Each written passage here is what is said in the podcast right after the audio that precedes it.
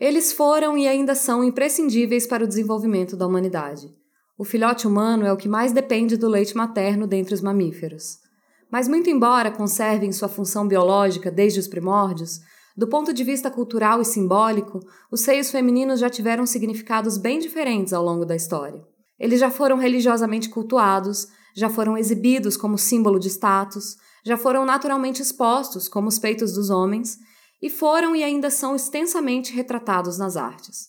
Mas também já foram mutilados, escondidos, proibidos e são até hoje amplamente censurados. Acabamos de encerrar mais um Outubro Rosa e a nossa ideia para esse episódio é falar sobre peitos, mas não apenas sobre autoexame, sobre câncer de mama e saúde feminina. Queremos pensar no simbolismo dos seios femininos e como eles geram interesses e comoções sociais. Afinal, o mesmo seio que alimenta o bebê recém-chegado ao mundo é também símbolo de sexualidade e, consequentemente, alvo de tabu. E se de um lado os peitos são ostensivamente exibidos e até utilizados para gerar maior audiência e mais dinheiro, como no cinema, de outro lado, as redes sociais gigantes censuram os mamilos femininos e tiram do ar conteúdos de mulheres que decidiram, por livre e espontânea vontade, colocar os peitos para fora. Pois é, o assunto é complexo e cheio de aspectos interessantes. Vamos conversar? É uma conversa. São devaneios. São problematizações. São banalidades. São tentativas de fazer uma travessia mais leve. E também mais atenta. Eu sou a Flor Reis. E eu sou a Thay Pascoal. E, e esse é o Convite para Ser Adulto.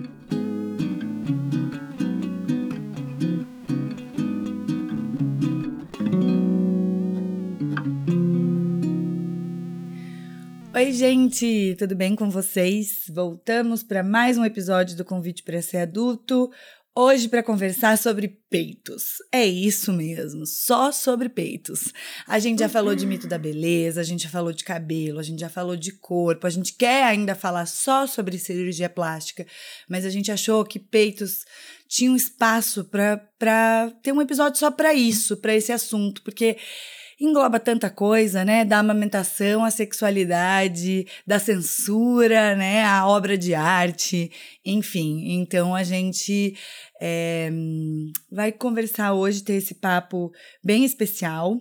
É, antes disso, aqueles recados paroquiais de sempre. Primeiro, queria convidar vocês, queridos ouvintes que gostam do nosso projeto, a conhecer a nossa campanha de financiamento coletivo, porque o convite para ser adulto não tem fontes de rendimento, a gente não tem patrocínios, inclusive se quiserem patrocinar, estamos abertas para isso. Mas hum. é a princípio o valor que a gente é, recebe através dos nossos apoiadores no Apoia-se é que bancam a nossa estrutura para o projeto. Então, entre lá em apoia.se barra convite para ser adulto e a partir de 10 reais você consegue colaborar com o nosso projeto e todas as faixas de colaboração recebem uma, algum tipo de recompensa, começando com uma newsletter e também tem outras coisinhas, outros itens nossos e vocês ajudam o nosso projeto a continuar. É, o nosso Instagram é convite para ser adulto e lá você encontra todos os links na bio que vão direcionar para o Apoia-se, para a nossa comunidade no Telegram, que é um ambiente ali de trocas e esperamos vocês. É isso aí, gente. Venham bater papo com a gente, se puderem, apoiem o nosso projeto e ajudem a gente a remunerar legal as pessoas que nos ajudam a manter esse projeto no ar, assim, nos ajudam Já a... que a gente não ganha nada. Exatamente, porque nós já já estamos assim praticamente perdendo as esperanças de ganhar alguma coisa. Mas as pessoas que trabalham com a gente, a gente tem que pagar, amigos. Então, assim. É verdade. ajuda é a gente. É por amor, mas ajuda os podcasters. Isso aqui é por amor, mas é trabalho sim, porque não é fácil né, gravar e tudo mais, e como a gente falou já nos últimos programas, a gente quer sempre trazer um conteúdo consistente, quer falar quando a gente tem o que dizer, né? E sobre peitos a gente tem muito o que dizer, né, Flor? Nossa, exatamente, a gente tem muito o que falar sobre peitos, assim. É, decidimos fazer esse, esse, esse episódio nesse momento, porque nós duas, no último ano, né? A Thay tá fazendo hoje um ano e dois dias, né? Você disse. Uhum, no dia da gravação, né? É, no dia da gravação. É, eu tá fazendo. Vai fazer 45 dias agora, no dia 30. É, estou contando os dias, porque ainda estou de sutiã cirúrgico. Mas nós duas fizemos recentemente, né? é a nossa segunda cirurgia no peito. Nós duas. Uhum. Nós duas temos aqui 35 anos, uhum. 36 eu tenho, tá, ainda não chegou lá. É, e já temos, nessa altura do campeonato, duas cirurgias no peito, cada uma, uhum. assim, nos dois peitos. é, uhum. E isso foi algo bem forte pra gente, né? Tanto para você, foi. quando te aconteceu, quanto para mim agora. É, é muito forte é, essa intervenção cirúrgica, não apenas do ponto de vista prático, do ponto de vista biológico, mas do ponto de vista mental, assim, psíquico. É algo que mexe muito com a gente é, e que nos faz pensar muito na simbologia do peito, né? Uhum. Na simbologia do seio, no quanto é importante isso na, na, imagem de uma mulher, do quanto é um símbolo forte de, de, de feminilidade, de sensualidade. A gente já pensava bastante nisso antes, porque um dia paramos para pensar que, assim, 99% das nossas amigas e primas e conhecidas já mexeram no peito ou gostariam de ter mexido, mas não tiveram condições de mexer cirurgicamente, uhum. né? É. E a nossa segunda cirurgia foi das duas, de formas diferentes, em decorrência da primeira cirurgia. Exato. Né? É. Ou seja, eu, eu fiz a minha primeira cirurgia em 2015 e a Flor fez antes ainda. Fiz em 2008 né? a minha primeira cirurgia. Em 2008, nossa, muito tempo. E, e nós dois tivemos problemas em decorrência da cirurgia anos depois uhum. que a gente precisou fazer intervenção cirúrgica de novo. Para mim, o que pesou foi muito o psicológico, né, que você tá falando. Uhum. Foi chegar nessa segunda cirurgia é, por obrigação. Sim. Não era meu desejo. Ah, né? foi completamente era... diferente fazer uma segunda cirurgia por obrigação, né? Uhum. E eu fiz no meio da pandemia, antes da vacina, né? Sim. né? Porque eu fiz o ano passado, porque era uma coisa que estava previsto que eu fosse fazer depois do carnaval do ano passado. Uhum. E depois do carnaval do ano passado, todo mundo sabe o que aconteceu. É. Teve um momento que não deu mais para esperar, porque vou ficar esperando mais um ano inteiro sem saber. Então, é, quando deu aquela baixa dos casos no ano passado, entre a primeira e a segunda onda, né? Sim. Assim eu fui fazer a cirurgia, fiquei sozinha no hospital, não podia ter ninguém. Então, assim, condições, digamos, bem adversas. Bem adversas. Você fazendo uma cirurgia porque você não quer, no meio de uma pandemia, sem poder ter acompanhante e pagando por isso, né? É. Porque é aí que tá. Tem que tirar o dinheiro para fazer exatamente, isso. Exatamente, exatamente. É uma experiência muito forte e que nos fez pensar muito na coisa da simbologia do, do seio, né? Da coisa da simbologia dos peitos, assim. Eu já vinha pensando há um tempo assim que é, peitos estão para mulheres assim como paus estão para homens. É, não do sentido biológico, fisiológico, né? Porque as funções dos órgãos são diferentes, mas do ponto de vista simbólico, assim. É, é, agora a gente começa a ter uma tendência terrível, diga-se de passagem, de cirurgia plástica íntima feminina, né? De rejuvenescimento uhum. do, dos grandes lábios. Uhum. É, mas é uma coisa muito recente. Enfim, historicamente falando e culturalmente falando, em termos de, de uma cultura estabelecida, os seios são a principal representação da feminilidade e, uhum. e do poder feminino. Né? E seios bonitos e seios grandes são um símbolo de status, assim como o falo é um símbolo de poder e status, uhum. né? E, enfim, na antiguidade, nas antigas civilizações, assim, é, os seios eram utilizados tanto nas estátuas quanto nas, nas, nas divindades, enfim, as, os, as deusas gregas são sempre retratadas com seios de fora. Uhum. É, as gregas mesmo, né, séculos antes de Cristo, elas andavam com os peitos de fora.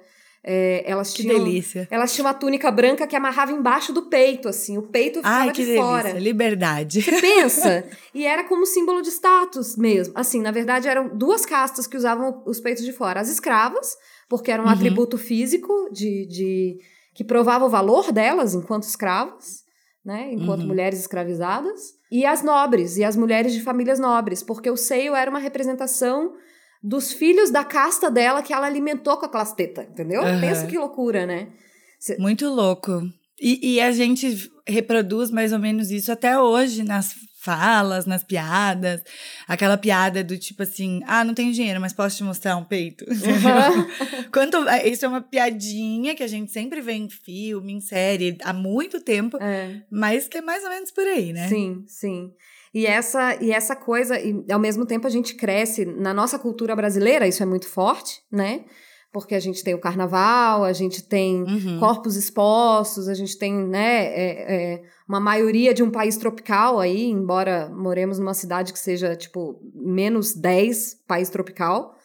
É, mas a gente é muito tocado por essa cultura é, do corpo e do peito, Uhum. e do peito de fora no carnaval, e da Playboy. É, eu cresci, meu pai assinava Playboy, acho que eu já falei isso aqui no, no podcast. Então eu cresci vendo corpos perfeitos na Playboy, vendo seios perfeitos na Playboy, e no carnaval, e na mídia, e Uhum. no cinema, enfim, para tudo quanto é lado. Eu fui muito tocada por essa, por essa cultura, assim, do peito, do peito à mostra, do peito impecável, assim. A minha mãe tinha uma frase, sempre teve uma frase que ela falava: Uma mulher não precisa ter a cabeça no lugar, ela precisa ter o peito no lugar. Ai, Que- socorro. É, quem conhece a minha mãe sabe que ela é uma figura e que, como todas as É. mulheres, ela foi tocada também por essa cultura claro. de que, o, de que o peito precisa estar no lugar. E era mulher de um anestesista, né? Meu pai é anestesista, Aham. então para o meu pai cirurgia plástica sempre foi feijão com arroz, assim. É, é, para mim, a minha cirurgia plástica foi real oficial um rito de passagem, assim.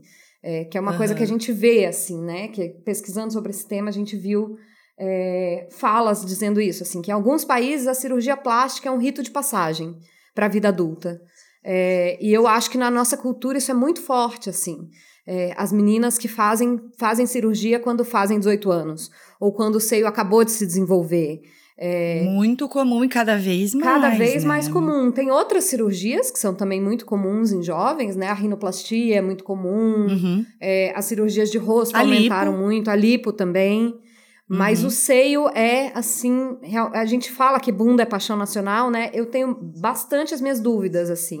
Ah, eu tenho também. Quando fala, quando a gente começa a falar em, em peitos, em seios femininos, me vem duas imagens. O carnaval, que você Uhum. falou. Porque, né, a, a sociedade é, culpabilizam a mãe que amamenta um filho num local público e passa mulheres com peito especificamente naquele lugar Uhum. do carnaval, onde a mulher pode né, ser só um corpo e tal. E também me vem uma imagem da, da própria, né, que você falou, da própria história, das obras de artes históricas. Quando você entra num museu, você vê ou mulheres sendo retratadas, assim, num ambiente íntimo e privado, sei lá, fazendo uma costura, Uhum. cuidando das crianças, servindo algo, ou elas estão lânguidas, é, e com o peito de fora. É, é, é, tem vários, várias pessoas que pegam esses quadros assim e colocam as legendas, brincando. Nossa, que vontade de pôr meu peito pra fora aqui. que é uma mulher assim. Lendo uma- um livro uma- com o peito de fora. Tem esse meme é, maravilhoso, um peito né? de fora, né? É. Lendo um livro com um peito de fora. E assim, né? Nossa, esse livro tá tão delicioso, eu vou até botar meu peito pra fora. Exatamente, não faz o menor sentido. Mas é, o peito está muito central na retratação disso. Isso que você falou da, das mulheres que andavam com os peitos como símbolo de poder, né? Ainda é assim, porque a mulher que, que saía na capa da Playboy, ela tinha esse status do tipo, ela é o supra-sumo A capa da Playboy, né? a capa da Playboy, entende? E muito foi isso. Eu acho que acho que quando a gente era criança tinha menos, né? Assim, coisas explícitas, eram mais mulheres assim com biquíni ou com calcinha sutiã e depois os peitos assim normalizou. Sim. Não precisa, né? no- foram se normalizando que na capa dessas revistas eles estivessem à mostra, Sim. mas assim, né? Usa uma blusinha marcando um farolzinho aceso pra você ver o que acontece com a é sociedade. uma dissociação imensa, né? É muito louco Uhum. isso. Eu fico pensando, né, nessa coisa que eu falei de que peitos estão para mulheres assim como paus estão para homens, com a diferença de que para as mulheres a beleza feminina, eh, né, com relação às mulheres, a beleza feminina ela serve a uma função na sociedade, assim. É, ela, ela, está, ela está no mundo para servir a sociedade. Então, as mulheres estão de peito de fora no carnaval a serviço do espetáculo que é o carnaval. É, e Uhum. não pela liberdade de estarem com o seu peito de fora, entendeu? Mas é para compor o espetáculo. É, é porque a beleza dela serve para um, pra um, uma função ali. E, Uhum. e é isso que a gente vê, né, na exibição dos seios, assim. E muitas vezes, o que eu fiquei pensando muito é que muitas vezes a gente não tá satisfeita com o nosso peito, a gente acha que não tá legal, a gente quer operar uma coisa ou outra. E é para servir a uma, a, a, uma sociedade, a um espetáculo, Uhum. a, a, a um outro, entendeu? Uhum. O, o nosso desejo é de que essa beleza sirva a um outro e não a nós mesmas, né? Uhum.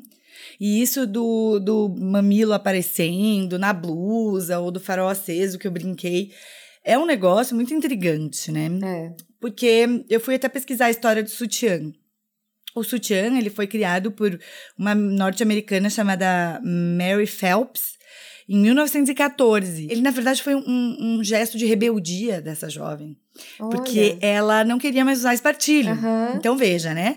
Tava ali o- hiper apertada, oprimida, mas ela, ela criou ali com sedas e tecidos um porta-seios Uhum. para comportar os seios dentro de uma roupa. Uhum. E isso começou a fazer sucesso ali entre as amigas. E ela patenteou o sutiã. Uhum. E ela vendeu, isso é uma uma curiosidade. Ela vendeu a patente do sutiã por 1.550 dólares na época para Warner Bros. Olha! Que faturou 30 milhões nos anos seguintes. Nossa! 30 milhões de dólares no dinheiro da época, assim, né? De Aham. 1.550 dólares que eles compraram a patente, eles faturaram. Então, o sutiã foi um estágio de libertação para sair do espartilho Uhum. para um porta-seio. Eu acho isso muito interessante. Muito! Muito que, que né, ele, ele virou um, um, um símbolo, e ele é um símbolo, tanto que lá em 68 existe a, o- a queima simbólica dos sutiãs, Aham. porque a queima real dos sutiãs nunca aconteceu. Porque elas foram impedidas. As feministas, 400 feministas, entraram no concurso de Miss América Uhum.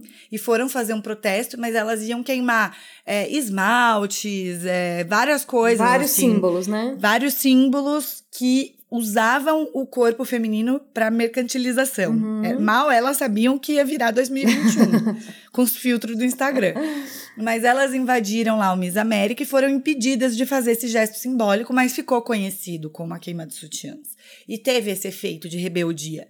Então, assim, quando se faz em 14, ele vem como um sinal de liberdade e chega em 68 como um, um sinal de, de aprisionamento, então a gente vai se libertar.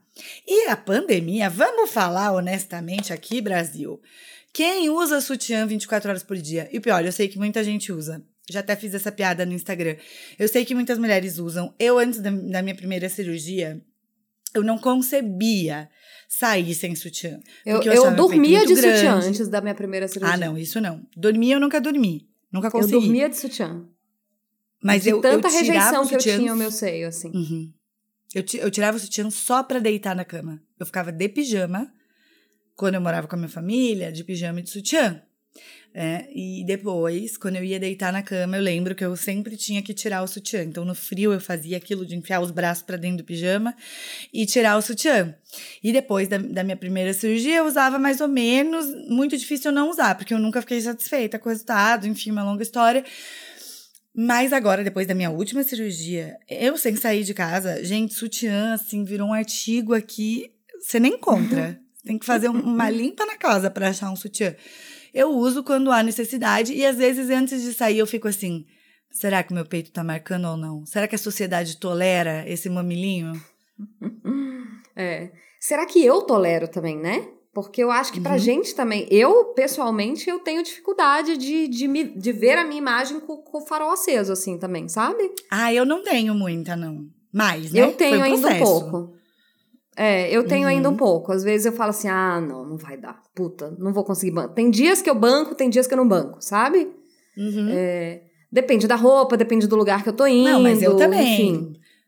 Não, eu também. Eu também, por exemplo, eu não iria no tribunal com os É. farol aceso, porque, né, a gente sabe, a sociedade É. não está pronta para isso e tal. Mas será que para ir até a portaria buscar uma pizza? Qual é o problema, né? de Ah, estar sim, com sim. um farol aceso, essas coisas assim. Eu vejo muitas mulheres aprisionadas nesse lugar, do tipo, nossa, é um super tabu, né? E ainda bem que a gente vê cada vez mais as mulheres amamentando com naturalidade, etc. Mas a gente sabe, a gente sabe que recebem olhares estranhos. Sim. Quando a mulher tira o peito para amamentar um bebê, sei lá, num aeroporto, sabe? Sim. Num lugar que é público, muito público. Sempre vão ter os olhares ali Sim. de reprovação. É, eu tava vendo que nos Estados Unidos, em alguns estados, a mulher pode ser presa por amamentar em público. É, uhum. E, enfim, ainda que não seja uma questão, uma questão legal, a gente sabe que ainda é um imenso tabu, né? E eu acho que esse é o grande nó, assim, da questão, porque é um uhum. órgão que daí foi extremamente sexualizado e, e eu acho que a gente não tira a sensualidade do seio, que isso é impossível, assim, a gente tirar o aspecto uhum. sensual do seio, porque nós mesmas vemos né, o nosso próprio seio como algo sensual, como algo que está ligado uhum. à, sensualidade e sexualidade, mas ele é, antes disso, um, um órgão biológico que serve para alimentação, né? É, uhum. E que, em termos práticos, para uma mulher que amamenta um bebê, é, o número de vezes por dia que um bebê demanda ser amamentado, é, muitas uhum. vezes é completamente inviável que ela não faça isso em público que ela não faça isso em uhum. lugares públicos, né? Especialmente no mundo que a gente vive hoje, em que, né, mulheres trabalham tanto quanto homens, muito mais do que homens, né? Porque sabemos que da jornada contínua, de, né, que uhum. já falamos aqui em outros episódios de todas as funções que assumimos, sem que outras funções fossem é, tiradas do nosso colo, né? Então, assim, uhum. absolutamente impossível que uma mulher que amamenta não exponha o seu seio em, em momento algum né? E que ela não uhum. possa ter o seu seio visto como algo, né, comum, como algo meramente prático e não sensual, né? Uhum. Uhum. Não, e sobre a exposição dos seios, né? Nos Estados Unidos tem alguns estados que, que é criminalizado, assim. E ainda temos aí uma grande censura nas redes sociais ao mamilo Sim. feminino, que eu acho que, assim, é um negócio completamente é. louco. É. O tanto que, se você postar um mamilo sem dar uma borradinha, você, você pode ter tua conta bloqueada, uhum. sabe? Eles dão, sei lá, uma advertência. Se você posta de novo, eu, eu já vi, inclusive, nós vamos falar sobre essa banda, a banda Mulamba, uhum. que elas tomaram uma punição uma banda, sabe, gente? Uma banda que tem anos de estrada, que tem discos. Elas tomaram uma punição do Instagram que elas não puderam, acho que se não me engano, postar ou fazer live, não sei o que, não sei o que, enquanto não removessem Nossa. um conteúdo onde apareciam mamilos. Então, assim, Zuckerberg, você de novo aqui. Você de novo aqui nesse podcast, Zuckerberg, pra você ver o tanto que você tá fudendo a cabeça é, do ser humano. É adulto. Mas, assim, qual que é o problema, sabe, gente? É até difícil de alcançar que nos tempos em que vivemos, um mamilo feminino causa essa ojeriza, causa esse, esse sufoco, que as pessoas denunciem fotos onde aparece um, um bico do peito, é. cara. Todo mundo nasceu de, um, de, um, de uma mulher que tem bico do peito, uma, não necessariamente mamou no peito, mas precisou mamar para, para sobreviver, é. né? Assim, Se não então mamou é no peito, precisou de um substitutivo para isso, né? Para um peito, precisou mamar, né? Só conseguiu sobreviver por mamar. Então, assim, é muito louco. Eu achei uma artista bem sem querer, mas muito legal. O nome dela é Iris Kauf que ela é fotógrafa, se não me engano, ela reside em Buenos Aires, mas eu não sei se ela é argentina, eu não tenho certeza. E ela fotografa o próprio uhum. peito, burlando a censura. Eu vou postar depois no Instagram as fotos dela, o perfil dela, porque é muito legal. E ela usa pétalas de rosa, joias, pérolas, pinturas, plástico bolha. Ela é, é assim, ela, ela coloca o peito no meio de um plástico bolha e aí o algoritmo não consegue identificar que aquilo é um peito, então não derruba a publicação uhum. dela. Mas é um peito feminino. Ela pega um peito masculino e coloca numa lupa. Essa é sensacional, porque daí ele fica numa proporção de mamilo uhum. feminino. E o Instagram não derruba. Ela fica então, testando assim, o algoritmo, que legal ela fica, é muito legal. E as fotos são belíssimas e ela usa o próprio corpo, porque o objetivo dela não é mercantilizar o peito. O objetivo dela é, é mostrar, olha como essa censura é burra, sabe? Sim, é, e, e, enfim, eu acho que talvez caiba todo um episódio sobre nudez mais pra frente, uhum. porque falar de seio exposto é falar de nudez, né? E do tabu que a gente tem uhum. em cima da nudez e do quanto isso é louco, assim, e ao mesmo tempo profundo e arraigado na gente né? É, uhum. Mas essa questão da rede social é, é, muito, é muito forte mesmo, da gente pensar que em pleno 2021 é, o peito serve quando ele está servindo a grandes indústrias, quando ele está servindo para Playboy, para o cinema, para Hollywood, etc, etc. Mas quando é uma uhum. mulher querendo expor o seu próprio peito na sua própria conta da rede uhum. social, ela não pode, entendeu? Não Se é pode. é para fazer dinheiro Exatamente. em nome de uma grande corporação, pode.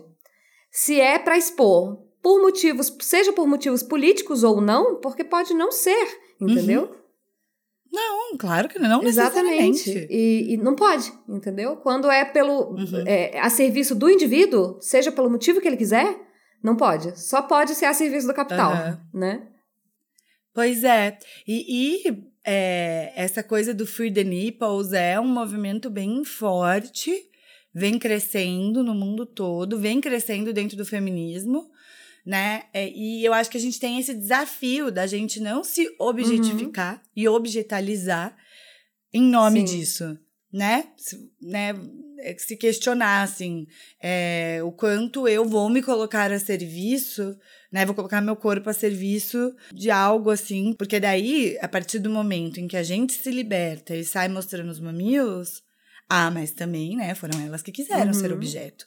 Então tem, tem toda essa essa coisa aí que a gente tem que lidar com essa sociedade, com essa merda de rede social aí, que a gente, a gente ama, a gente odeia, a gente fica com raiva, a gente faz amizade, a gente não é. sabe, né?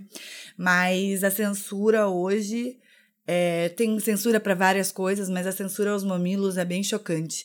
Porque eu fico pensando a precisão que o algoritmo consegue encontrar um bico de teta entendeu? Mas não consegue derrubar um conteúdo antivacina, um conteúdo fascista, um conteúdo racista, Exato. entendeu? Misógino, é. ódio às mulheres. É porque, na verdade, o Zuckerberg odeia Só mulher, pode ser, né? Só pode uhum. ser isso, porque é, só serve para censurar mesmo, né? Quando serve uhum. para limitar conteúdo ofensivo, quando serve para, enfim, uhum. estar a serviço do desenvolvimento social, não funciona a rede uhum. social, assim, não tem pessoal uhum. suficiente, não tem gente suficiente para fazer moderação, porque aí é gente que tem que fazer, né? Mas quando é para uhum. censurar a máquina dá conta. Uhum. E essa conta fica fica em desfavor completo dos usuários, né? Dos usuários das redes. Bom, como a gente começou dizendo, assim, 99% das nossas amigas e, e conhecidas já fizeram intervenções cirúrgicas ou já quiseram fazer e não puderam fazer. Então é até difícil trazer um depoimento de uma pessoa, porque assim, todo mundo tem um depoimento para dar sobre peito, entendeu? Toda mulher que tem peito uhum. tem um uhum. depoimento para dar sobre sua relação uhum. com ele, porque nunca é uma coisa assim uhum. que tá dada, que é completamente tranquila. Enfim, sempre tem questões, né? É, mas a gente trouxe uma pessoa para dar a experiência dela, embora a gente saiba que cada um vai ter a sua e que são muitas, a gente jamais poderia trazer todas, a gente trouxe uma mesmo. É, quem vai falar pra gente da história dela é a Ive, Ivânia Hobby, e eu vou deixar ela contar. Bom, eu sou a Ive, é, primeiramente agradecendo esse convite feito a mim pela Flor, de contribuir aqui com uma, uma experiência assim, em relação a essa questão tão importante para as mulheres, né? Participando aí desse episódio super bacana sobre os, os peitos e etc. Um tema tão feminino e tão pensado, falado, né? E eu queria contar rapidamente assim a experiência que eu tive em relação a isso. Bom, eu hoje estou com 50 anos e tive dois filhos, passei por duas gestações. A primeira foi mais jovem, com 25, e a segunda já quase com os 40. Né? Decidi que queria ter outro filho, enfim, e me enchi de coragem e consegui ter um, ter um, uma, um segundo filho. É, no entanto, a minha pele já não era a mesma dos 25, já próxima dos 40 anos. E é, como eu engordo muito nas minhas gestações, a pele arrebenta, né? E aconteceu isso com os peitos para amamentar, né? Que é uma alegria, uma maravilha, é uma experiência magnífica que a gente tem.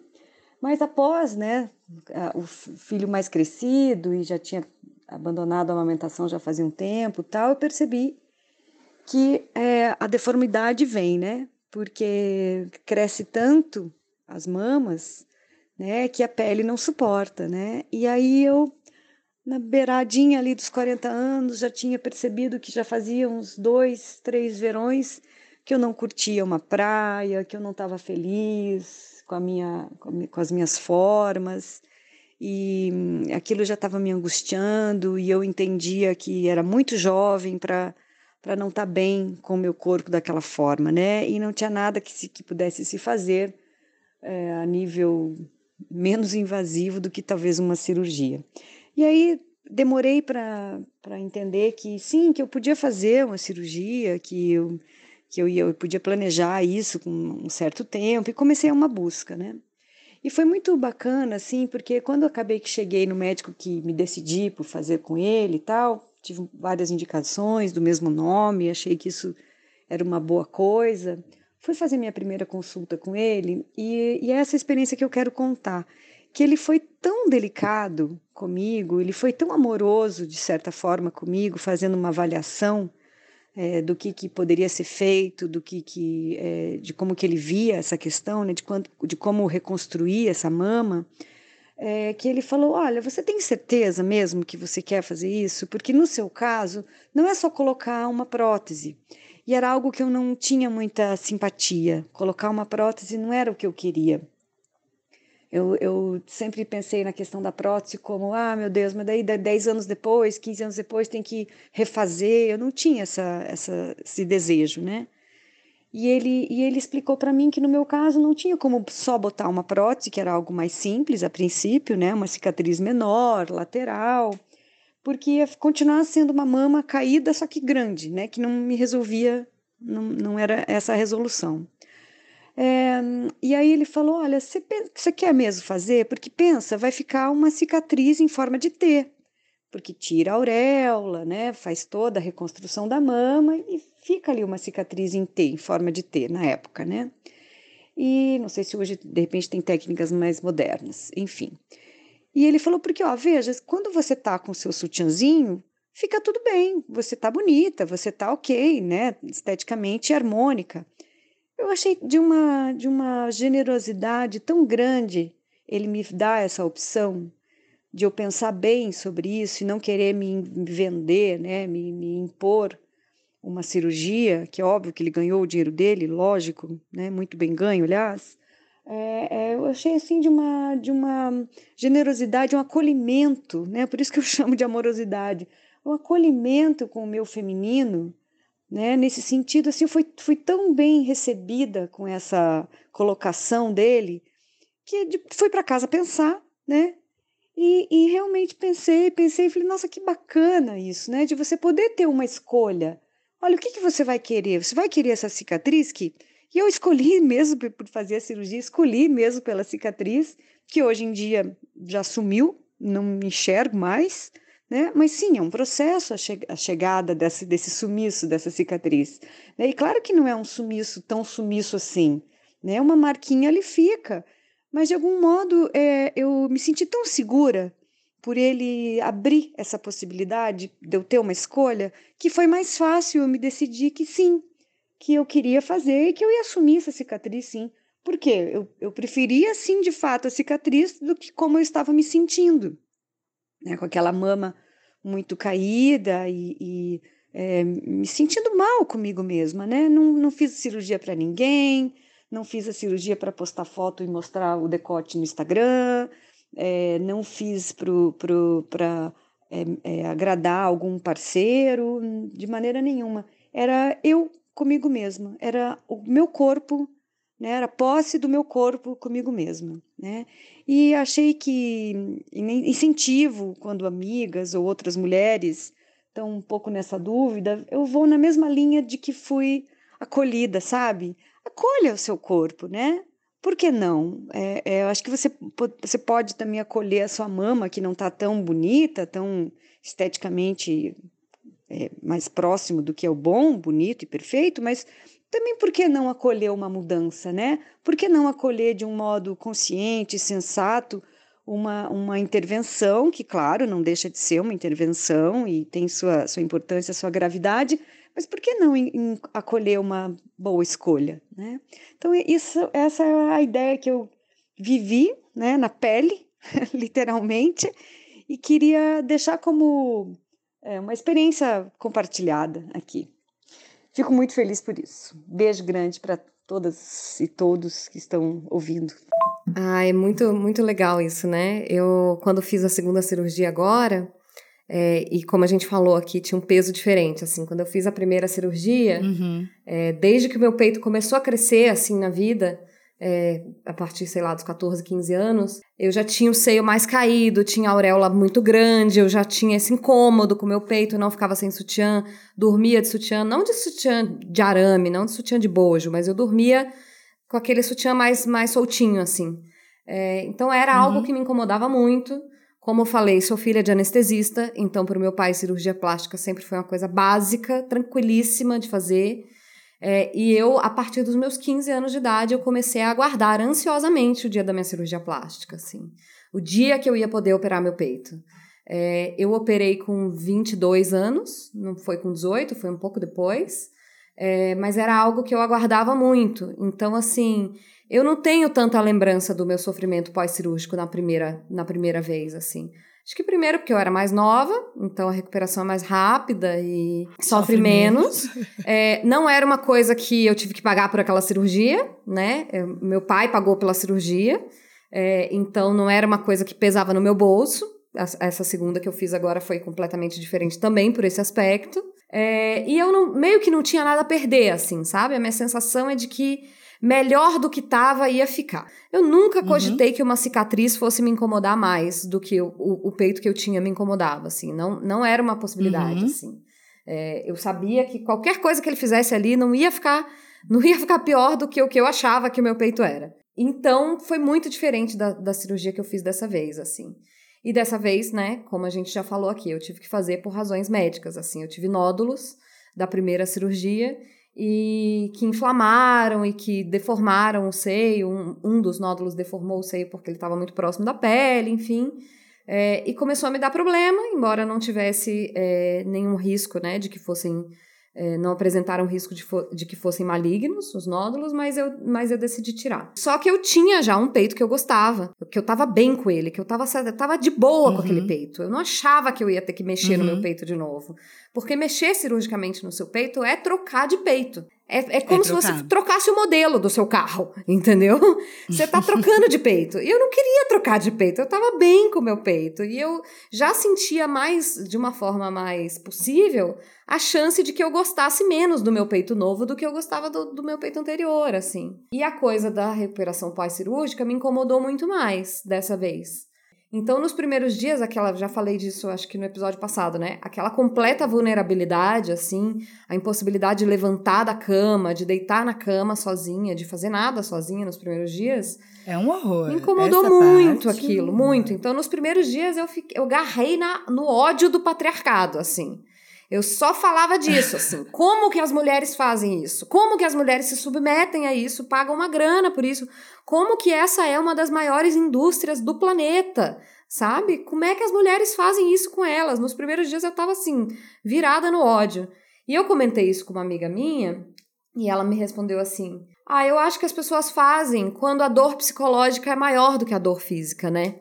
E aí eu parei e falei, cara, ela tem total razão. Beijo pra Dan, que falou essa frase que, que naquela hora não estava me, me passando pela cabeça, mas que é uma grande realidade, assim, e que eu já estive nessa situação lá atrás, assim. A dor psicológica de ter, um, de ter uma, um órgão tão importante do meu corpo, tão representativo, tão significativo, que me incomodava tanto, era muito maior do que qualquer dor física que eu pudesse sentir. E é legítimo isso, né? É, é, embora né, sejamos produtos de um meio cultural, embora é, a gente venha aqui problematizar essas questões é, é, e olhar para isso de forma crítica, etc, etc, é legítimo o desejo de fazer uma mudança no teu corpo, o desejo de se sentir bem com o seu corpo e uma limitação, assim, né? De tipo assim, eu só vou conseguir me sentir bem com o meu corpo se eu fizer uma alteração nele nesse momento, né?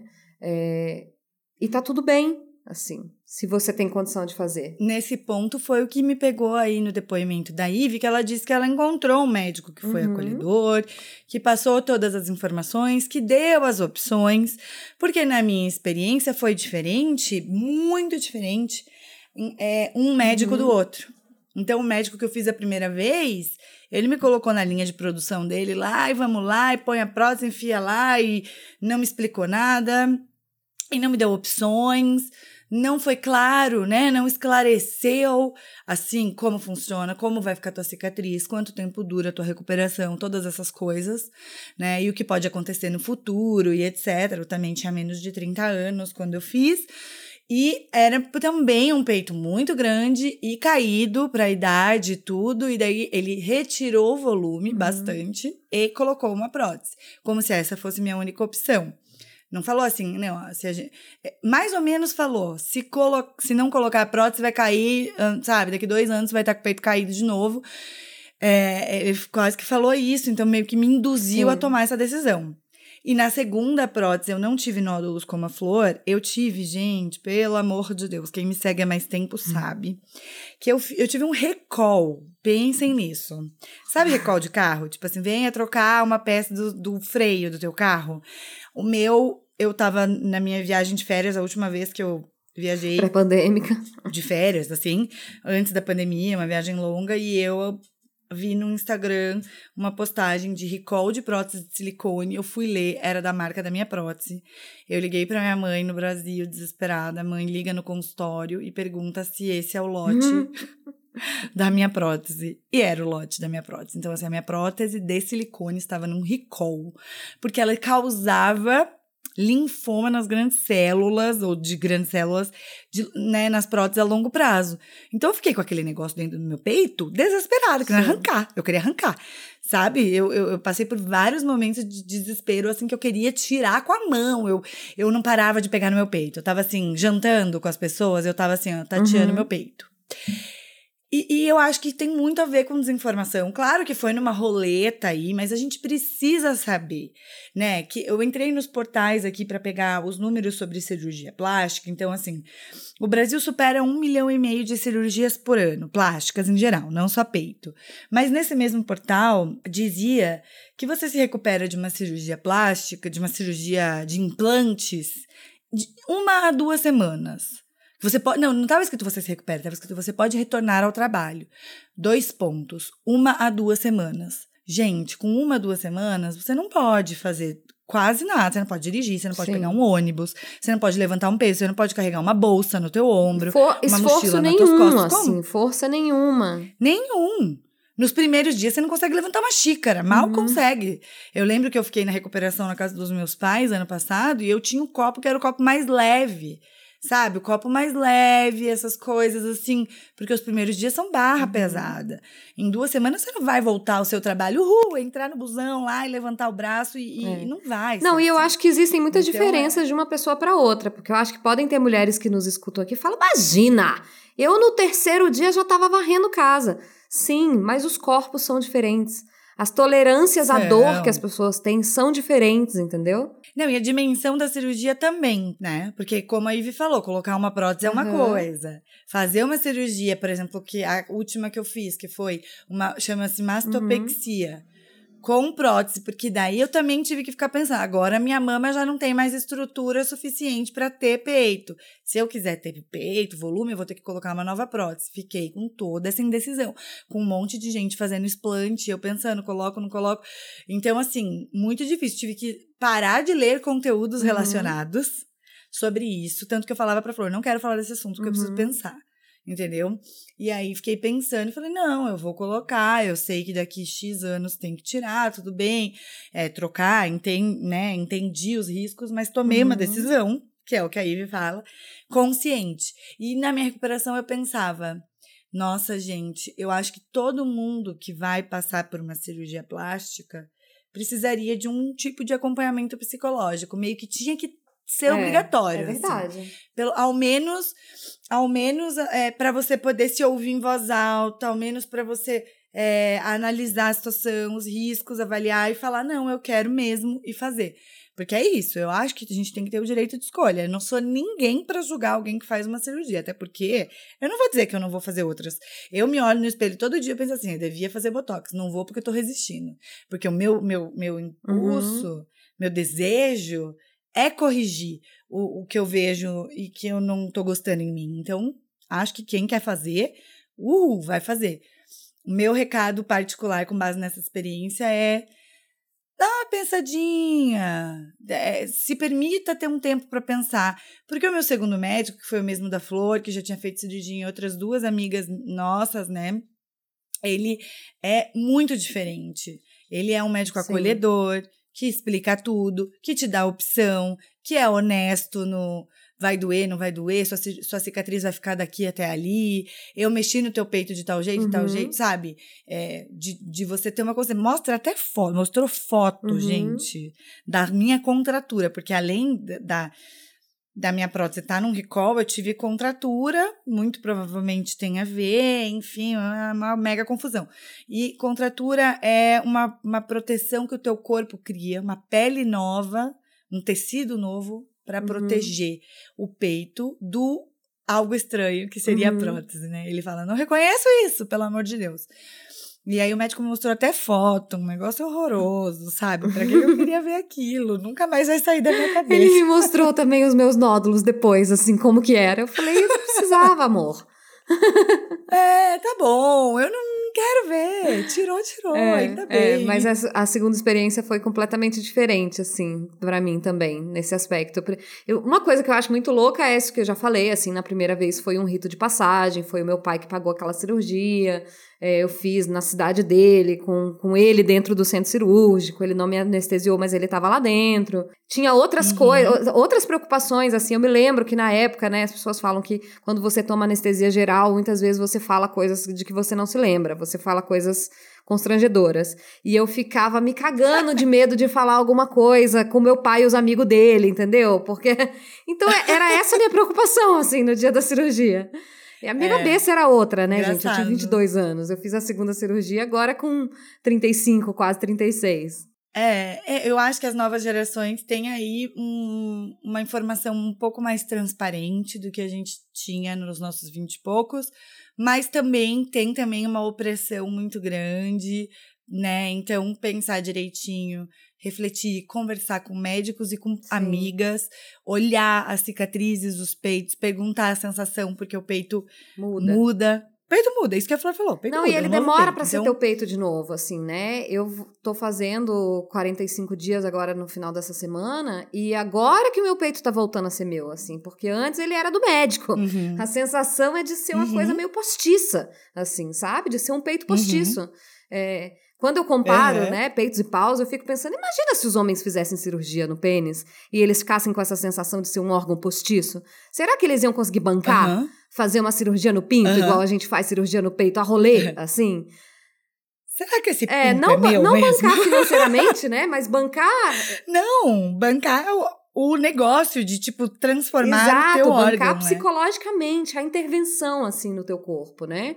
Porque não é bolinho. É, não é. E assim, é, só para não ficar sem falar sobre a questão do câncer de mama, que foi o Outubro Rosa, a gente ainda tá gravando aqui em outubro, mas esse episódio vai ao ar agora no começo de novembro. É, eu, eu queria trazer uma informação que a gente é muito desinformada em relação a isso, que é o tal do Brocadin. E eu vou ser muito honesta, que eu já tinha ouvido falar, já sabia por conta da Angelina Jolie e de algumas outras coisas, mas teve no seriado The Bold Type é, um enredo sobre Brocadin. Eu achei super legal e atual, me senti informada e fui atrás dessa informação. Que é, é se, se escreve B-R-C-A, que é Breast Cancer uhum. Gene né, breast cancer gene, e tem o 1 e o 2. Na verdade, eles são genes supressores dos tumores. Então, tá. todo mundo tem. Mas em algumas pessoas ele faz uma mutação uhum. genética que dá uma incidência maior de possibilidade de câncer de ovários uhum. e mamas nas mulheres. E isso tem como localizar num teste genético que é feito através de sangue ou saliva. Então, assim, mulheres que têm muitos casos de mulheres na família com câncer de mama, especialmente mulheres que tiveram câncer de mama jovens, podem fazer esses testes genéticos. Eu não sei quanto custa, eu não sei que tipo de casos os convênios Uhum. cobrem, mas para quem tem a possibilidade de buscar se informar. Nessa série The Bold Type conta mais ou menos como é, como se descobre e como é você conviver com a decisão, porque a Angelina Jolie, quando ela descobriu, ela tinha 87% de probabilidade de desenvolver Nossa. câncer de mama e ovários. Então é uma coisa assim, a decisão dela de retirar mama e ovários foi uma decisão com base nessa informação. Era muito, Muito alta a alta. probabilidade que logo, logo ali na frente, né, até os 50 anos, até os Uhum. 50 anos, ela, ela tinha a possibilidade de desenvolver e fez a retirada. Isso aparece no comecinho de Grey's Anatomy, lá pela segunda temporada, quando uma amiga da Edson, aquelas assim, pra, pra quem não é formado em Grey's Anatomy, dá licença, eu sou. A amiga da Edson vai lá pra fazer essa cirurgia com ela, só confia nela. E o marido fica dizendo: você tá tirando a tua feminilidade, entendeu? E tem é, pra ver, né, como hoje em dia essa questão já seria discutida de outro jeito, mas né, o Shonda Rhimes já estava trazendo isso lá Uhum. atrás. O marido dizendo que a mulher que tirava a mama e os ovários estava afetando a feminilidade dela, e a mulher estava simplesmente querendo salvar sua vida porque ela tinha feito esse teste genético. Então, quem tiver casos na família, pensar sobre isso, conversar com um mastologista, entender como funciona. Eu não sou uma expert, Uhum. pelo menos nesse teste genético a minha família passou. Eu tenho poucas mulheres com essa incidência, mas é interessante procurar saber. E eu fiquei muito feliz de ver isso na, Sim. nos seriados, sim. né? Uma pauta nova da gente É, começar eu a não se conhecia o termo.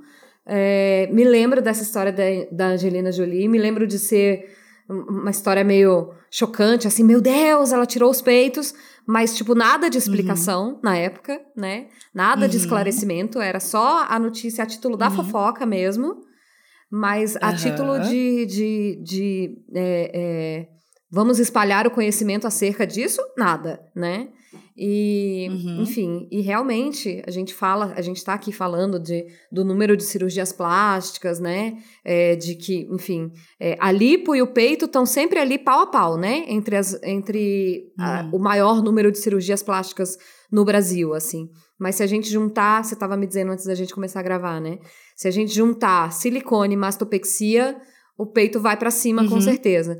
E eu fico pensando que grande Aham. parte dessas cirurgias são estéticas, mas muita, é, uma grande parte também é clínica, né? A recomendação é clínica, Sim. porque Reconstrução de mamas, exato, né? exato, porque além de ser, além da, do peito, né, ser um órgão que amamenta, é um órgão que adoece, né? E, e o câncer de Uhum. mama, infelizmente, ele é mais comum do que a gente gostaria que fosse, assim.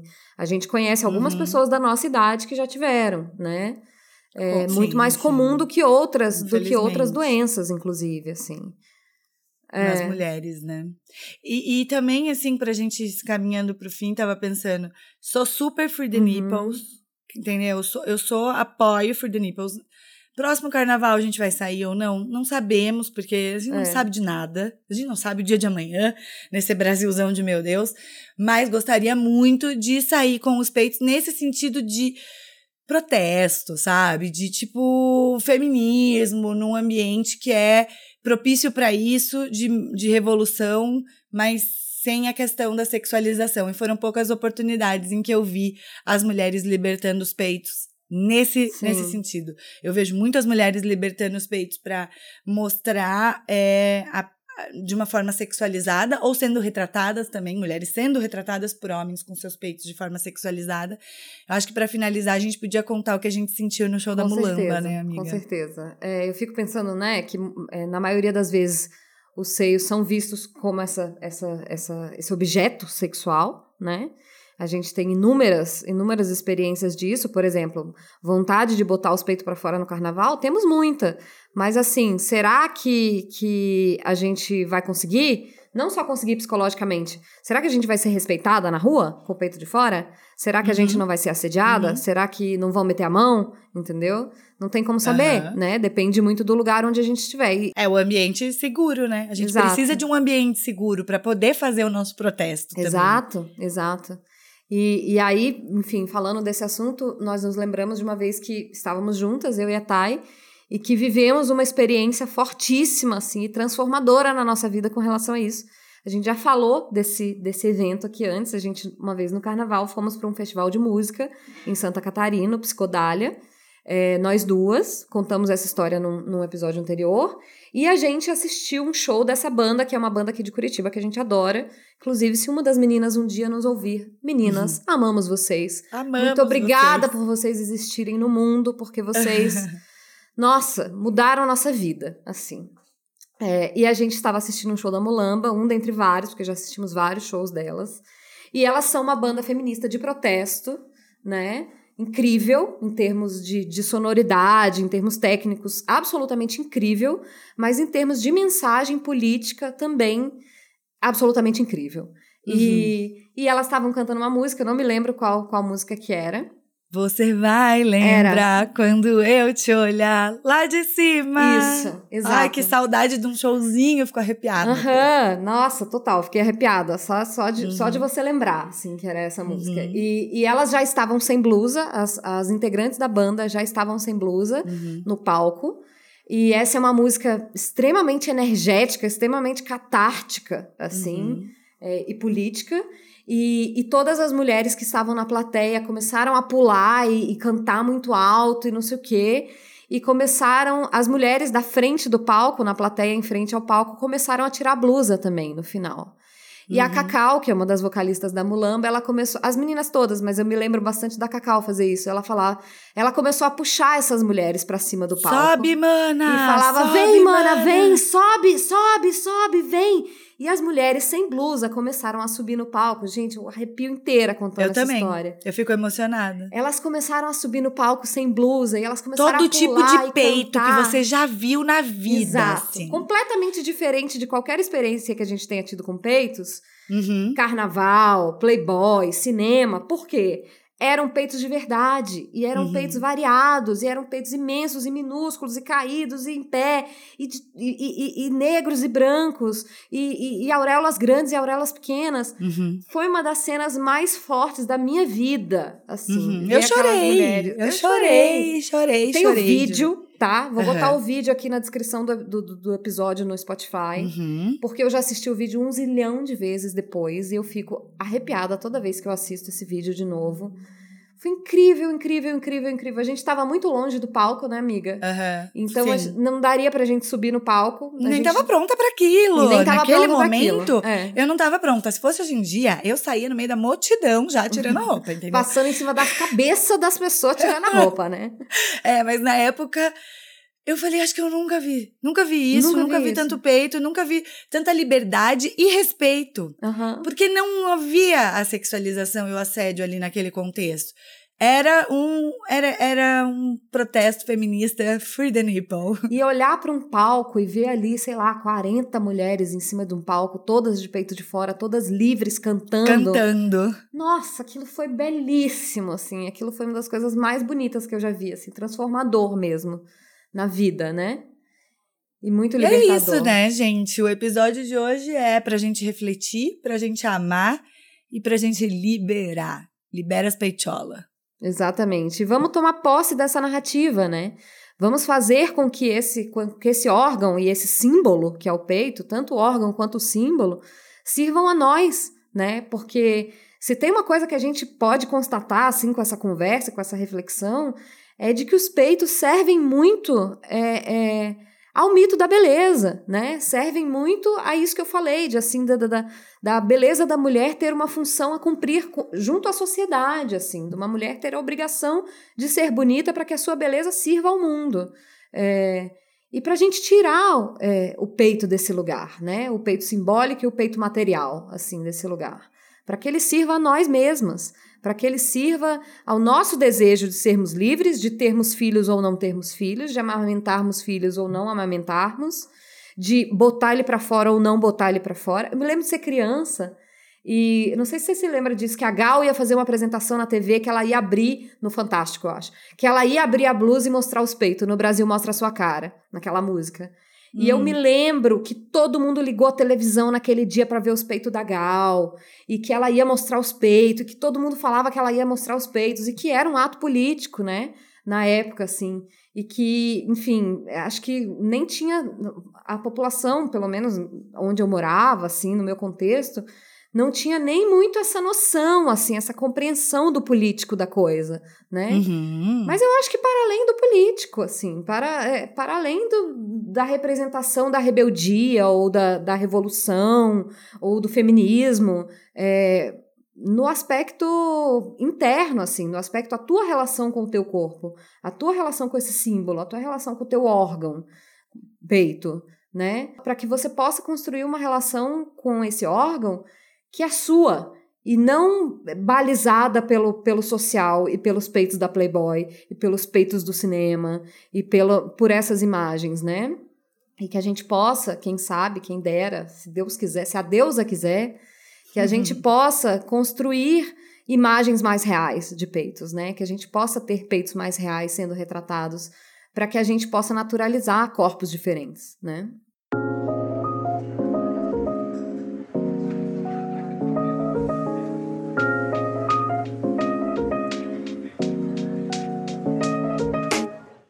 Então, vamos para as indicações. Eu já falei no meio do episódio da Iris Kauf.